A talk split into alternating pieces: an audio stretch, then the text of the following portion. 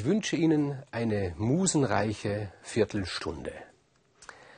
Wer ist der berühmteste Ingenieur der Sagenwelt, der klassischen Sagenwelt, der berühmteste Erfinder? Gar keine Frage, es ist Daedalus oder, wie die Griechen sagten, Daidalos. Zuerst war Daedalus kein Erfinder, kein Ingenieur, sondern ein Künstler. Er war ein Bildhauer und er hatte absolut naturalistische Ansprüche an seine Werke. Er machte nur Menschen. Er machte sie so genau, so präzis, so bis ins kleinste Detail naturalistisch. Er stellte sie auf dem Marktplatz von Athen aus und dann beobachtete er die Menschen, was sie dazu sagen. Sie gingen vorbei und sie staunten und alle sagten, das hat der Daedalus gemacht und er macht diese Figuren so, dass sie fast sind wie im wirklichen Leben. Und dieses kleine Wörtchen fast, das hat ihm zu denken gegeben, das war ihm Ansporn, das hat ihn geärgert. Er hat sich gedacht, ich möchte dieses Wörtchen fast eliminieren. Ich möchte, dass die Menschen sagen, meine Figuren sind wie wirkliche Menschen.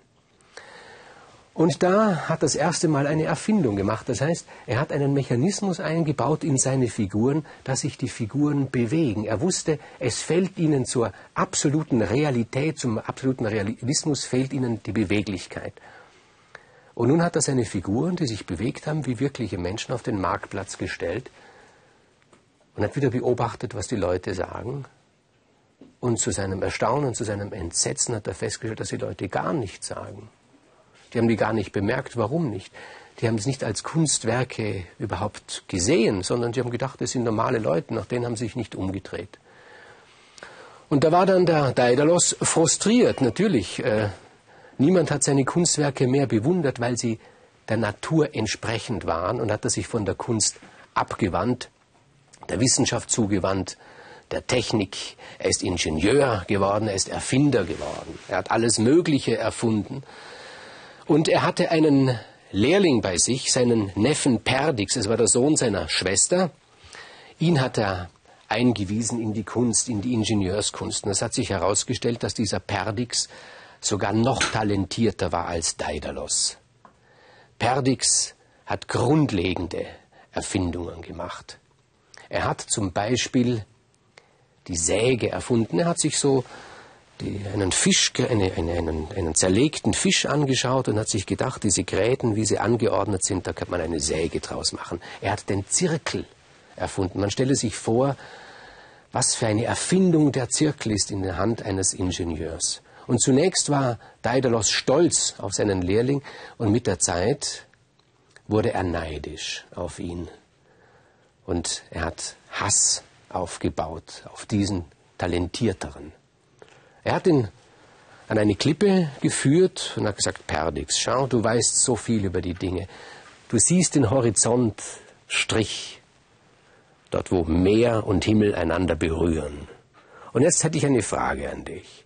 Stell dir vor, du musst jetzt die Strecke zwischen deinen Augen und dem Horizont halbieren. Wo ungefähr wäre die Hälfte in deinem Gesichtsfeld? Es war eine Frage, die die Krümmung der Erde betraf.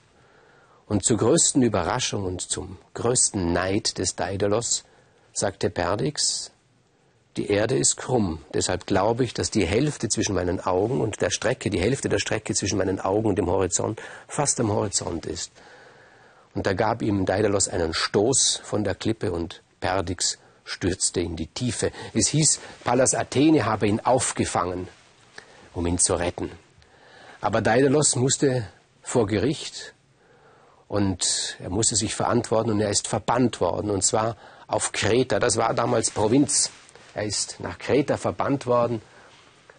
Und in Kreta hat er ein trauriges Leben gefristet. Zuerst, er ist am Strand immer spazieren gegangen, er hat gehadert und dort hat er dann eine Frau kennengelernt, die auch am Strand spazieren gegangen ist und die auch unglücklich war.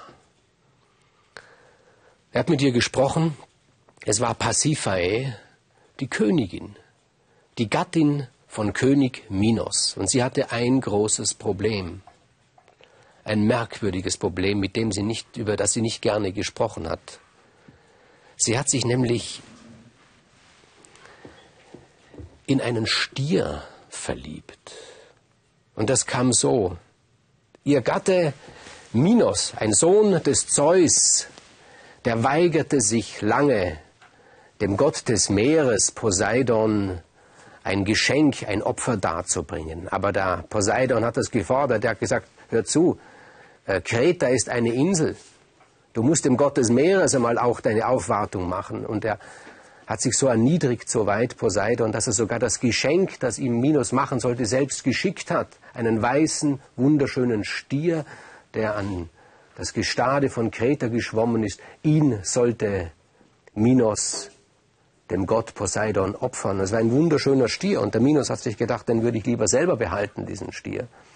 Und er hat diesen weißen, schönen Stier in seinen Stall aufgenommen, hat stattdessen irgendein altes, klappriges, ausgedientes Tier dem Poseidon geopfert. Das hat den Poseidon sehr, sehr verbittert und er hat sich gedacht, ich werde mich rächen. Und er hat sich auf eine sehr perfide Art und Weise gerecht. Er hat nämlich in das Herz der Pasiphae, der Gattin des Minos, eine perverse Lust auf diesen Stier eingepflanzt. Und das war ihre große Tragödie, dass sie eine sexuelle Lust hatte auf diesen Stier, auf diesen schönen weißen Stier. Und sie wollte mit diesem weißen Stier verkehren. Und sie hat dieses Problem dem Daedalus, dem Daedalus erzählt. Und Daedalus, ein Ingenieur, der tut, was man ihm aufträgt. Problem hier, Lösung wird gefragt. Der hat ganz naturalistisch, so wie er es konnte, eine Kuh nachgebaut aus Holz, die ihnen hohl war. In diese Kuh hat sich Pasiphae gelegt und so hat sie den Stier erwartet.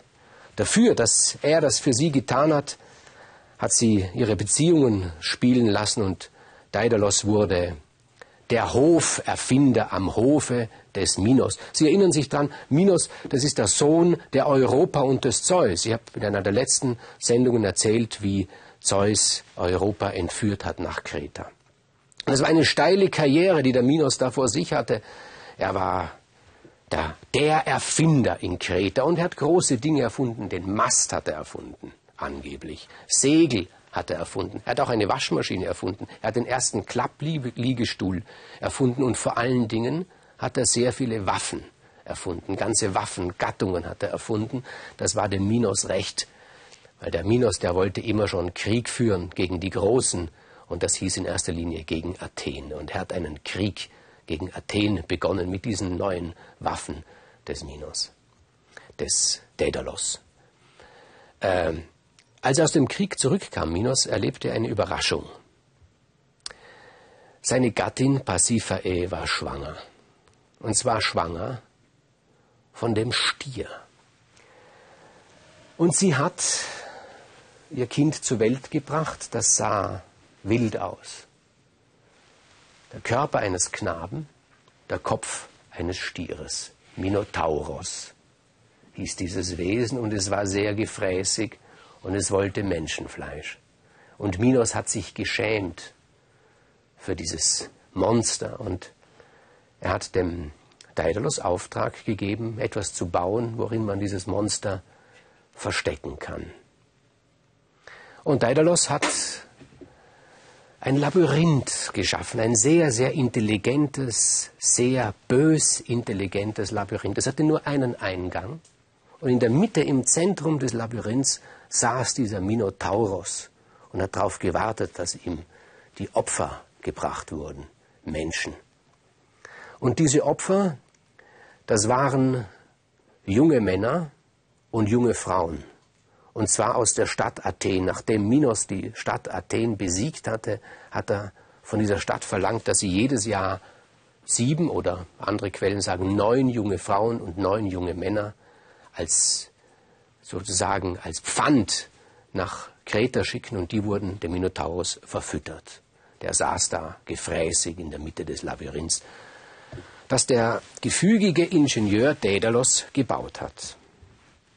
Das war eine Demütigung, eine furchtbare Demütigung für die Stadt Athen. Und sie haben, in Athen hat man sich immer Gedanken darüber gemacht, wie kann man, wie kann man äh, da rauskommen. Und da gab es einen sehr mutigen Königssohn, Theseus, ich werde von ihm noch erzählen. Theseus, der Sohn des Ägeus, er hat gesagt, Vater, stell mich auch auf. Auch ich will dorthin als Jungmann nach Athen, nach als Jungmann nach Kreta, als Athener, als Opfer für den Minotauros, stell mich auf. Ich werde diesem Spuk ein Ende bereiten. Und schweren Herzens hat Aegeus seinen Sohn Theseus nach Kreta geschickt. Und dort, dieser Theseus war ein charmanter, kühner junger Mann, hat sich Theseus verliebt in die Tochter des Minos und der Pasiphae in Ariadne. Und hat sich gedacht, sie wird mir helfen, den Minotauros zu töten. Also ein Problem wieder, weitgehend ein technisches Problem. Und was macht man, wenn man ein solches Problem hat? Man wendet sich an den Problemlöser. Wer ist der Problemlöser? Daedalus. Ariadne wandte sich an Daedalus und sagte zu ihm, folgendes Problem, Minotauros sitzt in der Mitte, ich möchte, dass mein geliebter Theseus dorthin kommt, ihn zu töten, aber dass er wieder herausfindet aus diesem Labyrinth. Du hast es ja gebaut. Und Daedalus sagte, ich habe es zwar gebaut, aber ich selber kenne den Plan nicht mehr. So kompliziert ist es, aber eine Möglichkeit gibt es, einen Faden. Einen Wollfaden, den machst du am Eingang des Labyrinths fest und Theseus soll den, die Wolle auf, auf äh, und wenn er dann in der Mitte ist bei Minotauros und ihn getötet hat, findet er an dem Wollfaden wieder zurück. Das ist der Ariadne-Faden, bis heute noch unter diesem Begriff bekannt. Und so hat es auch Theseus gemacht. Er ist in das Labyrinth, in das Zentrum und er hat den Minotauros erschlagen. Und als er zurückkam, ist er geflohen mit Ariadne. Und es kam dann heraus, wer schuld daran war an der ganzen Sache, nämlich eben Daedalus. Und Minos, der König, hat Daedalus zusammen mit seinem Sohn Ikaros in dieses Labyrinth gesperrt. Und Daedalus hat selbst nicht gewusst, wie er rauskommt. Und dann hat er gesehen, da sind überall die Fackeln an der Wand in diesem Labyrinth, die die Opfer hinterlassen haben, Wachs. Und überall liegen Vogelfedern am Boden herum. Das sind die Feder der Geier, die die, die Reste der ermordeten Opfer da auffressen. Und er hat den Vogelflug beobachtet und dann kam er auf die Idee, es gibt nur eine Möglichkeit, dem Labyrinth zu entkommen, nämlich indem wir herausfliegen, ich und mein Sohn Ikarus. Und er hat den Vogelflügel nachgebaut aus Wachs und diesen Federn. Und zusammen mit Ikarus hat er sich erhoben aus dem Labyrinth, hat zu seinem Sohn auch gesagt, pass auf, du musst sehr gut Acht geben, flieg nicht zu hoch, sonst wird die Sonne zu heiß und das Wachs schmilzt. Flieg nicht zu tief, sondern dann streifst du die Wellen des Meeres und dann werden die Flügel zu schwer und du wirst abstürzen.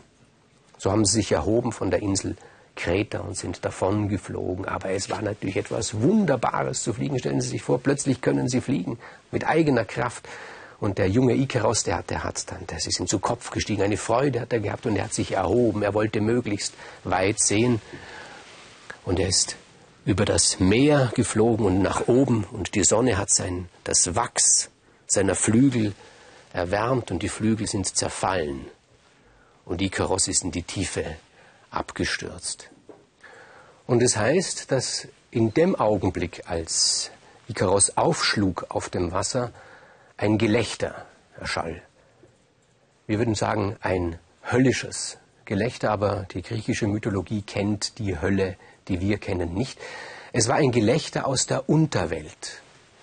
Dort war Perdix, dieser geniale Neffe des Daedalus, und für einen kurzen Augenblick hat ihm Hades, der Gott der Unterwelt, Bewusstsein gewährt.